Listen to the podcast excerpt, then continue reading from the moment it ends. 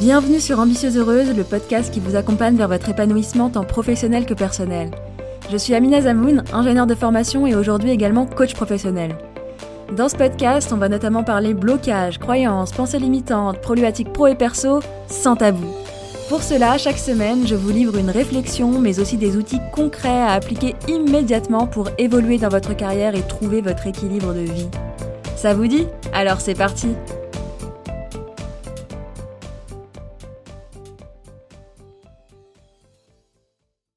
à toutes et bienvenue dans ce 29e épisode d'Ambitieuse Heureuse où on va parler d'introversion, d'extraversion et de timidité. On entend beaucoup de choses à ce sujet, plus ou moins fausses, et on a tendance à confondre la timidité avec l'introversion, et également l'extraversion avec le fait de se dévoiler, de dévoiler ses émotions notamment. Mais ce n'est pas du tout le cas. Et ce qui est très surprenant, c'est que même dans les définitions qu'on peut trouver sur des sites réputés, on trouve des définitions fausses et c'est assez problématique. À mon sens, c'est important de bien définir ces termes pour comprendre de quoi il s'agit, pour apprendre à se connaître, à comprendre comment est-ce qu'on fonctionne, pour réussir à travailler main dans la main avec soi et avec les autres. Quand on regarde la définition, le Larousse définit l'introversion comme une tendance à se replier sur soi-même et il définit l'extraversion comme un trait de personnalité caractérisé par une fréquence élevée de conduite visant à établir des contacts sociaux et à rechercher des stimulations nouvelles. C'est un peu confus, je trouve, comme définition, je sais pas ce que vous en pensez. Et en fait, ce que ça vient dire, c'est que une personne introvertie est tournée vers elle-même et vers son monde intérieur, tandis qu'une personne extravertie est davantage ouverte vers le monde extérieur et vers les autres. Dit comme ça, je trouve qu'on a l'impression que les introvertis sont des égoïstes centrés sur eux-mêmes et les extravertis complètement sur les autres, mais pas du tout. L'introversion ou l'extraversion, c'est avant tout un mode de fonctionnement et une question d'énergie. Je m'explique. Les extravertis se ressourcent et retrouvent de l'énergie quand ils passent de bons moments avec les autres, ils se nourrissent des échanges avec les autres, alors que les introvertis se ressourcent en étant seuls avec eux-mêmes et lorsqu'ils ont l'espace et la tranquillité pour pouvoir mettre de l'ordre dans leurs idées. Je le dis tout de suite, on est rarement 100% introverti ou 100% extraverti. C'est comme tout, hein, c'est un spectre. Et c'est pour ça que vous allez avoir des personnes qui sont très très introverties, qui vont avoir de beaucoup beaucoup de temps seules, et d'autres par exemple qui sont à 60% introvertis et 40% extravertis, et qui vont avoir besoin de plus de temps avec les autres. C'est comme ça qu'on explique un peu la fréquence des moments où on a besoin d'être seul ou en groupe. C'est un peu notre pourcentage d'extraversion et d'introversion, sachant que là, je vulgarise plus plus. Hein. Donc, ça va être important de vous demander en fait, est-ce que après avoir passé du temps en groupe, en famille, avec des amis, collègues ou autres, est-ce que vous vous sentez ressourcé et reboosté ou est-ce que vous vous sentez plutôt lessivé?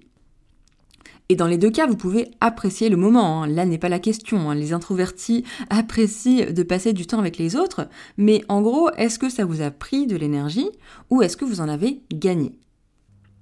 Ça, ça va être la première clé pour apprendre à vous connaître à ce niveau-là, pour comprendre si vous êtes plutôt introverti ou extraverti, et pour savoir quand vous avez besoin de voir du monde et quand vous avez besoin d'être seul.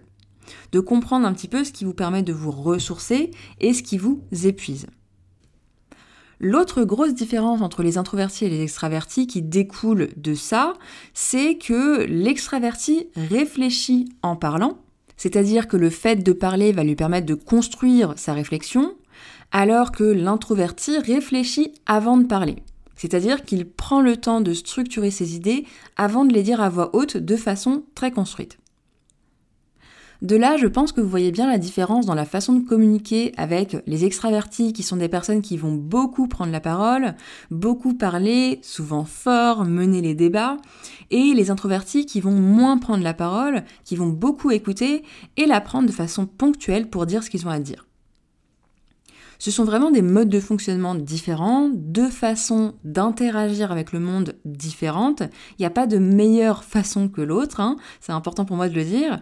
Et ce qui est important, c'est de se connaître pour comprendre la façon dont on interagit et pour comprendre également les autres. Parce que je trouve que ça fait partie de la communication.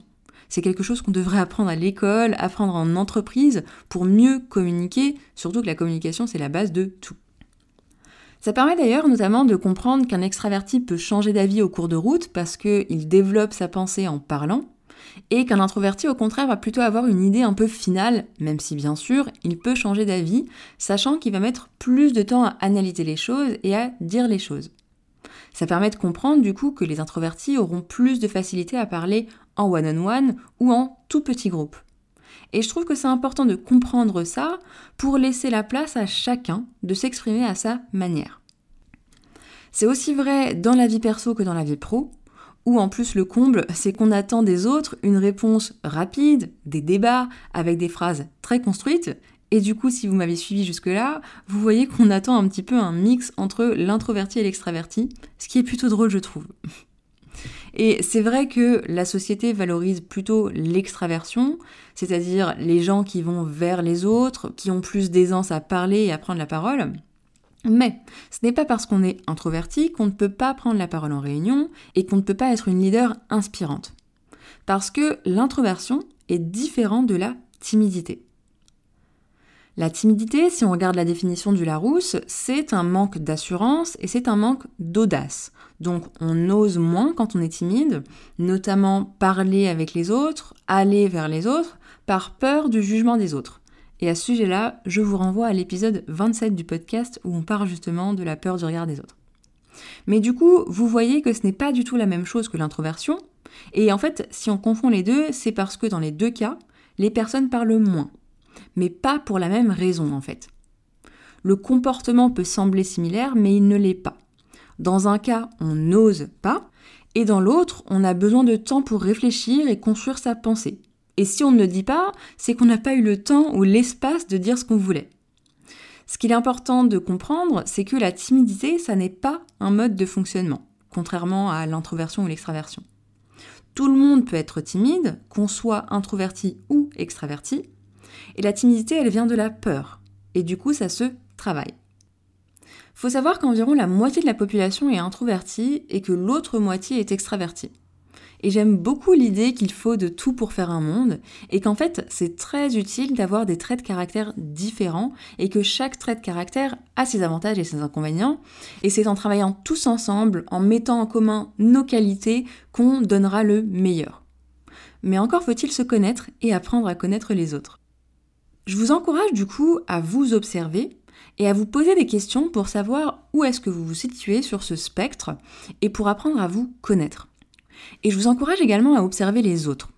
Vous allez voir que vous allez beaucoup apprendre d'eux et ça va vous permettre d'être plus en empathie, plus à l'écoute et de mieux communiquer. Et c'est vraiment une des clés pour avoir de bonnes relations avec soi-même et avec les autres. Pour moi, c'était vraiment important de faire cet épisode, déjà pour que vous puissiez apprendre à vous connaître et comprendre votre mode de fonctionnement. Ça va vous permettre de savoir comment vous ressourcer et également la façon dont vous communiquez notamment pour les introvertis où on a souvent l'impression effectivement d'être différent, de pas réussir à interagir comme la société le veut. Mais en fait, quand on comprend que c'est un mode de fonctionnement, eh bien c'est beaucoup plus facile de l'accepter et de travailler main dans la main avec soi-même. C'est aussi beaucoup plus facile ensuite de se faire entendre parce que, je le répète, on peut être une leader introvertie et d'ailleurs les introvertis ont une grande capacité d'écoute, ce qui donne un style de leadership différent de celui qu'on imagine. C'est aussi également très important pour comprendre les façons d'interagir et de communiquer de chacun. Quand on comprend ce qu'est l'introversion et ce qu'est l'extraversion, on peut plus facilement laisser la place à chacun de communiquer à sa manière. Et c'est comme ça qu'on peut créer de grandes choses. C'est notre diversité, ce sont ces façons différentes et complémentaires de voir le monde et de communiquer avec le monde qui permettent de nous nourrir mutuellement et de construire ensemble de belles et grandes choses. Voilà pour cet épisode, j'espère qu'il vous aura apporté. Observez-vous, observez les autres et moi je vous retrouve dans les prochains épisodes pour une série de podcasts inédits que j'ai intitulé La Minute Ambitieuse Heureuse. Merci d'avoir écouté cet épisode jusqu'au bout. Si c'est le cas, j'imagine qu'il vous aura apporté. Vous pourrez retrouver l'article associé à cet épisode sur mon site ambitieuseheureuse.com. Et si vous souhaitez recevoir des outils d'auto-coaching, des partages d'expériences et bien plus encore, sachez que vous pouvez vous abonner à la newsletter des Ambitieuses Heureuses où je vous partage plus de moi et plus pour vous. À bientôt!